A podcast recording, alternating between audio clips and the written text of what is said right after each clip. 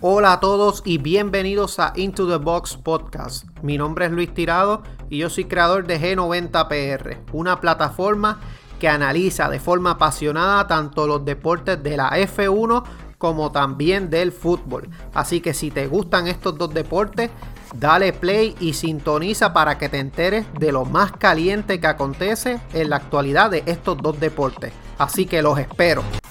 Hola mi gente, ¿cómo están? Espero que se encuentren muy bien y bienvenidos al episodio número 19 de Into the Box Podcast. Mi nombre es Luis Tirado, yo soy de G90PR. Vamos a estar hablando de lo que sucedió en la Champions League ayer, la previa para el partido de hoy.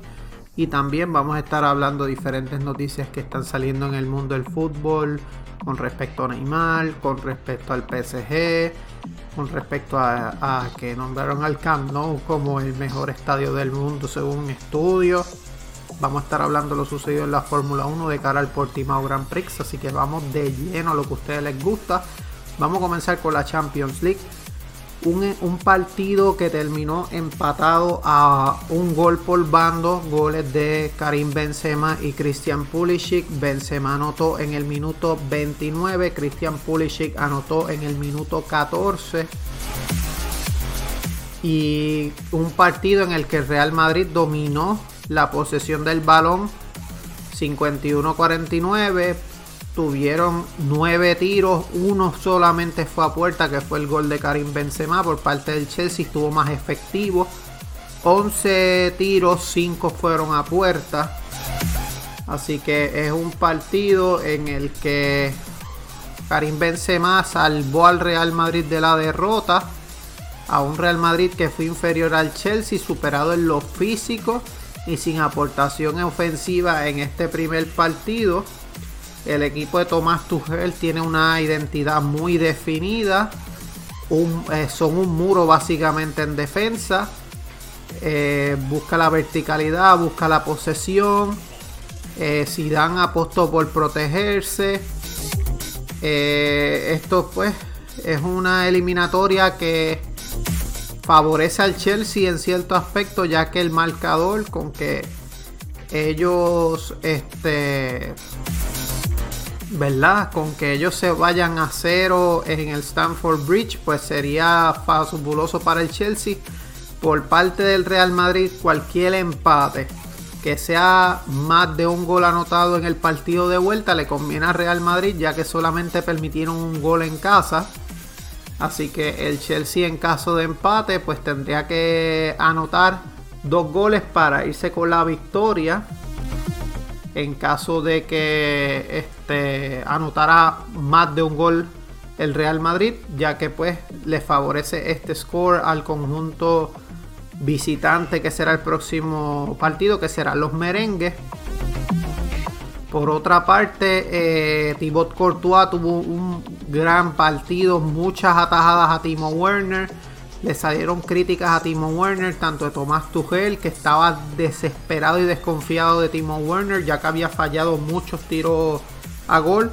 También la esposa Thiago Silva, como que quién es este Timo Werner, los goles no están saliendo, no están anotando goles, ¿qué le pasa a los delanteros?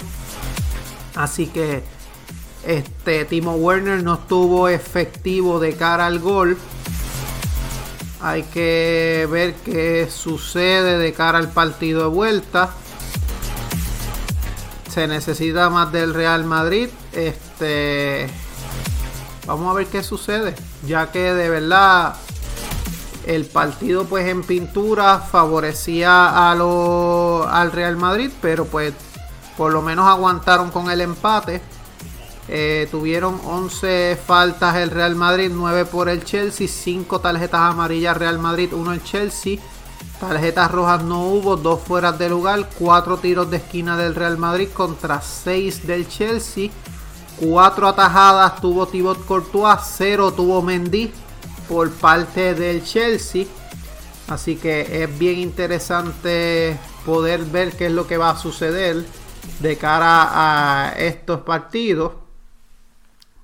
Tenemos que entonces el partido de vuelta se va a jugar la próxima semana.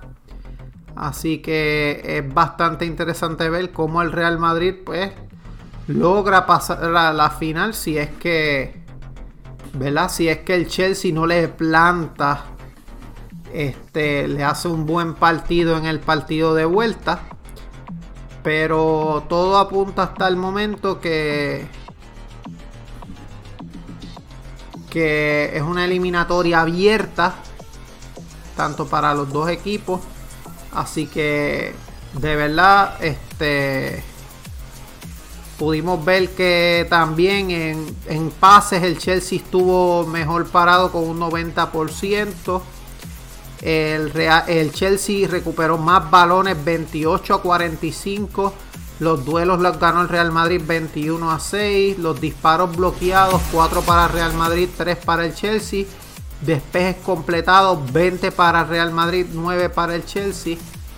Así que estas son algunas estadísticas que acompañan a, a, pues a este partido, a esta eliminatoria. ¿verdad? Este, hasta esta, hasta este, esta historia, el enfrentamiento directo de ellos es solamente un empate. En Golo Kanté fue el jugador del partido. Así que vamos a ver qué sucede con lo de el Chelsea y el Real Madrid. Este, el Chelsea sigue invicto ante el Real Madrid en las competencias de la UEFA, dos victorias y dos empates, así que esto es un varapalo para las esperanzas del Real Madrid. Karim Benzema es el cuarto máximo goleador histórico de la UEFA Champions League con 71 goles. Eh, empata Raúl González y también Marcelo se va a perder el partido de vuelta porque tiene que estar eh, básicamente tiene que estar en una citación judicial. Así que vamos a ver en qué queda, de verdad. Eh, como les dije, en Golocante fue jugador del partido. Este, este partido fue intenso, muchos detalles tácticos. Eh, como les dije, el equipo inglés fue muy sólido. El Real Madrid este, comenzó algo superado, pero hizo honor a su justicia y tomó el pulso para igualar el partido y este, llegar al Stamford Bridge. Saben que el Real Madrid tiene que anotar. Así que. Y el Chelsea necesitaría dos goles o más en caso de que el Real Madrid anote. Así que para pasar a la final. Así que interesante por demás esta eliminatoria. Hoy se juega la otra eliminatoria, partidazo en el Parc de Príncipe, cuando el PSG reciba al Manchester City. Esto es la otra semifinal de, la UEFA Champions League. Tenemos que el estado de forma del PSG son, tres, eh, son cinco victorias, una derrota derrotaron al Mets 1 eh, a 3. Están segundos en la League One y se encuentran en la semifinal de la Copa de Francia. Por parte del Manchester City, Manchester City tiene 4 victorias, 2 derrotas. Derrotaron al Tottenham 1 a 0 y ganaron la final de la Copa de Liga. Están primeros en la Premier League y son campeones de la Copa de Liga. Así que las alineaciones probables de estos partidos tenemos en, el PSG va a estar Navas, Florenzi, Marquinhos, Kimpembe, Diallo, Güelle, Paredes, Di María, Verati, Neymar y Mbappe. Por parte del Manchester City van a alinear con Ederson, Walker, Stones, Rubén Díaz, Cancelo, Rodri, Gondogan, Mares, De Bruyne, Foden y Bernardo Silva. Eh, hay solamente un obstáculo para que el PSG siga, se convierta en el sexto subcampeón de la Champions League que regresa la temporada siguiente. Luego de que eliminaron al campeón el Bayern, les queda el Manchester City. El Manchester City ha sido uno de los equipos más sólidos y brillantes individual y colectiva esta temporada. Y entiendo que tienen todo para también alzarse con la victoria. Duelo de titanes. Eh, en otras palabras, esto favorece también al PSG, ya que son los subcampeones de la pasada temporada. En enfrentamientos directos se han enfrentado en una ocasión. El Manchester City los derrotó 3 a 2. Este, Así que es bien interesante ver qué va a pasar en este en este esta eliminatoria ya que de verdad es una de las más parejas que se ve y pues todo pinta en papel a que va a ser un gran partido entre ambas escuadras. Así que vamos a ver este de verdad yo pienso que el campeón va a salir de esta llave pero pues vamos a ver qué sucede.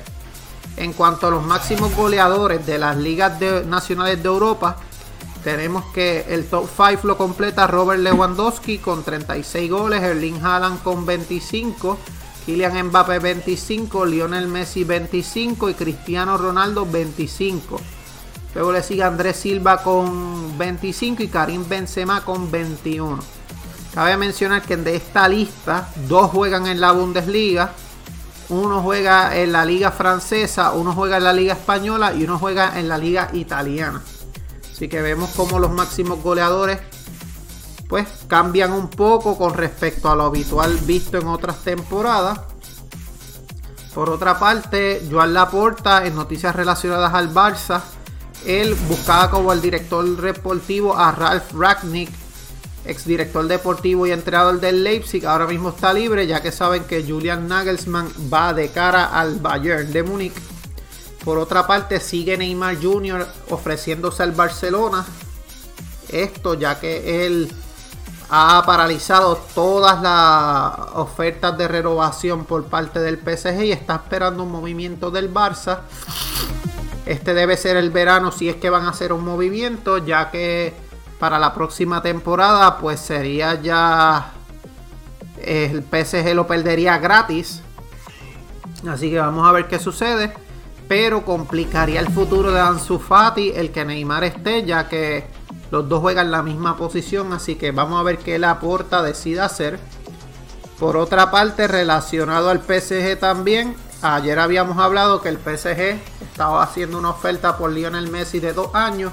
Se espera que la suban a tres años, no se han establecido las cifras, pero esperan que sea una oferta irrechazable para el crack argentino para que entonces este pueda aceptar la oferta del Paris Saint Germain y se pueda este reencontrar con Neymar y pueda jugar con Mbappé y Di María también y Paredes. Por otra parte, un estudio de Compare.bet corona el campo del Barcelona Camp Nou como el número uno del mundo por delante de Old Trafford esto se elaboró a través de un sistema de puntos basados en índices en el que se analizaba la capacidad, asistencia media, reseñan los precios de tour, la accesibilidad, las etiquetas en Instagram y los volúmenes de búsqueda global. En los, 15, en los 10 mejores estadios se encuentra el Barcelona, luego está el, el Camp Nou de Barcelona, luego está el Old Trafford del United, el estadio de Wembley en Inglaterra, Allianz Arena del Bayern de Múnich, el Anfield de Liverpool, el Signal Iduna Park Borussia Dortmund, San Siro del Milan y el Inter, Santiago Bernabéu del Real Madrid, Maracaná del Flamengo y Fluminense y el Estadio Azteca del Cruz Azul y Club América. Así que esto es todo lo relacionado al fútbol de lo que está sucediendo por el día de hoy.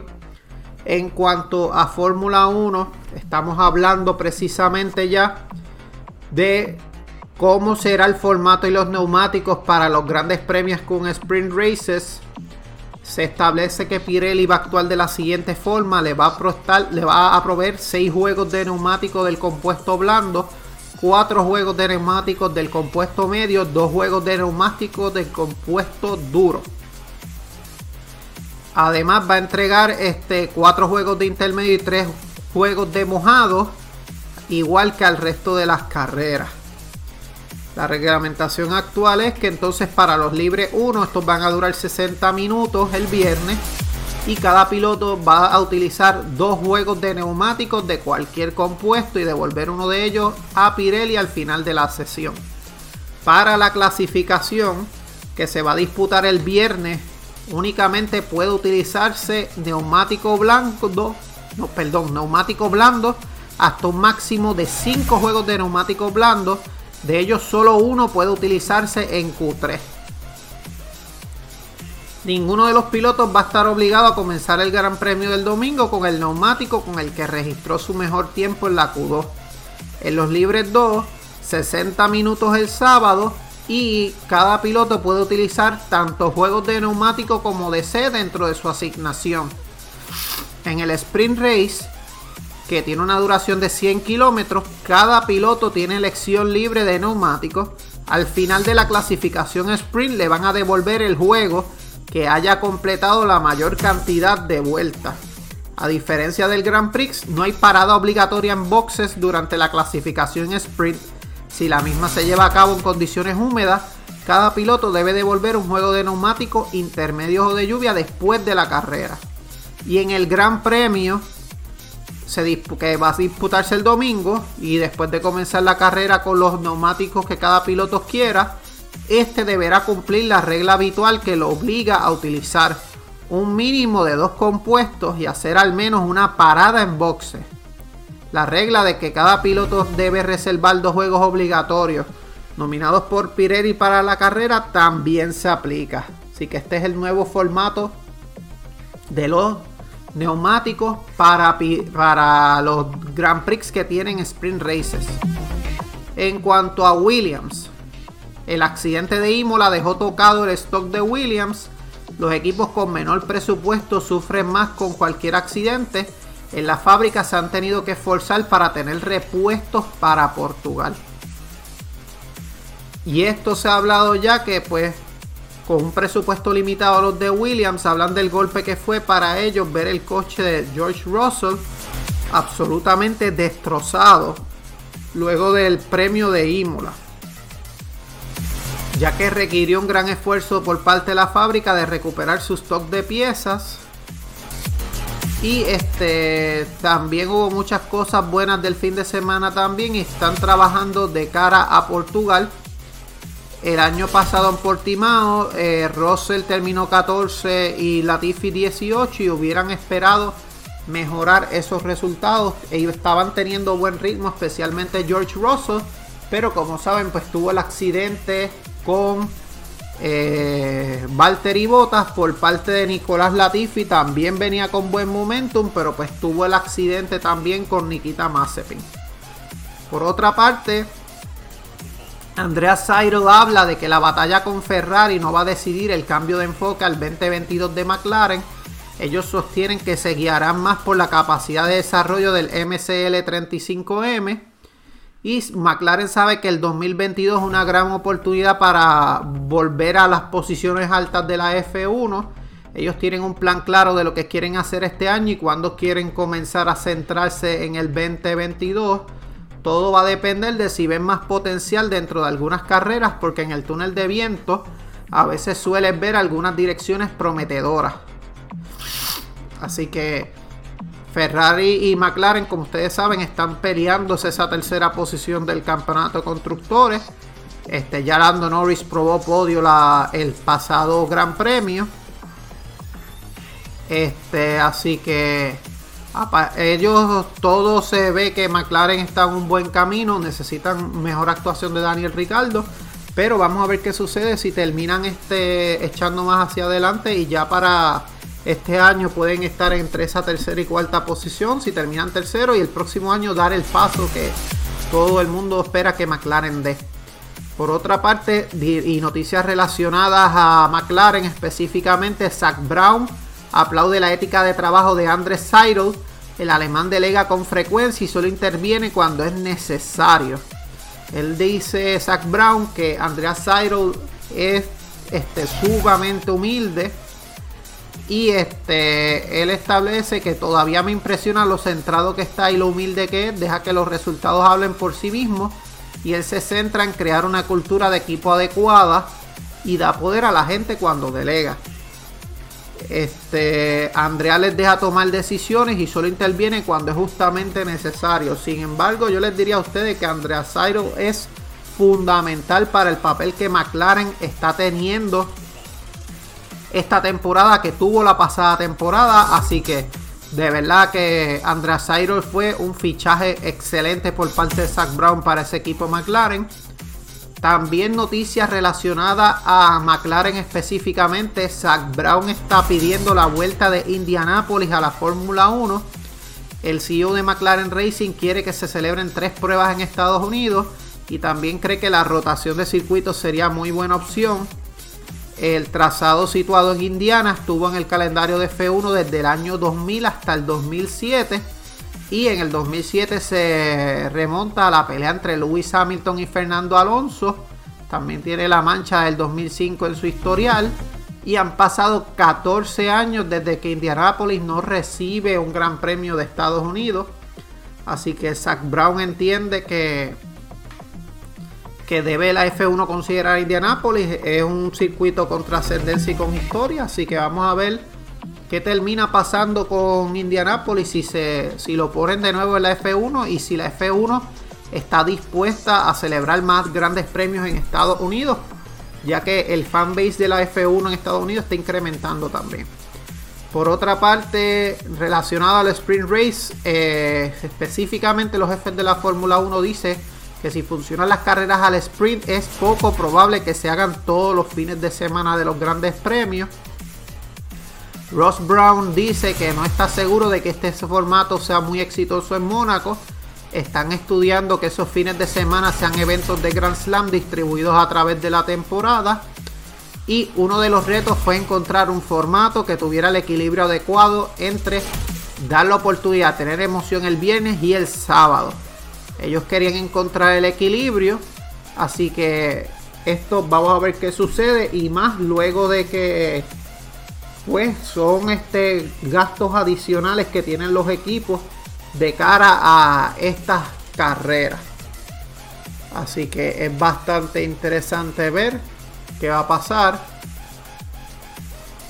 En cuanto a, como habíamos mencionado ayer, Alfa Romeo va a contar con Calumilot, piloto de pruebas de Ferrari. Va a ser Alfa Romeo, va a ser el piloto reserva de Alfa Romeo y él va a tomar su protagonismo este primer fin de semana en la primera práctica del Gran Premio de Portugal. Él va a estar eh, como piloto de reserva.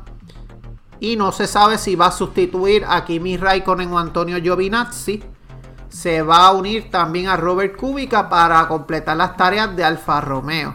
Así que Ilot también probó para Alfa Romeo 2019 en Barcelona y estaba previsto que se hiciera una aparición por Haas en el Grand Prix de Eiffel del año pasado. Así que talentazo con Calum Milot. Muchos eh, quisieran verlo a él por en la F1 específicamente. Terminó a 14 puntos de Schumacher y con un punto de ventaja sobre Yuki Tsunoda la pasada temporada.